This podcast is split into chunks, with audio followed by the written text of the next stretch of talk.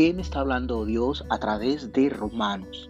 La carta más interesante, diríamos la más importante que el apóstol Pablo escribió, inspirado por el Espíritu Santo.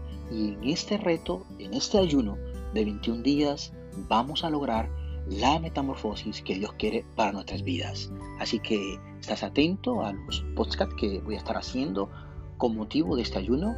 Te habló tu pastor y amigo Jesús Zabaleta.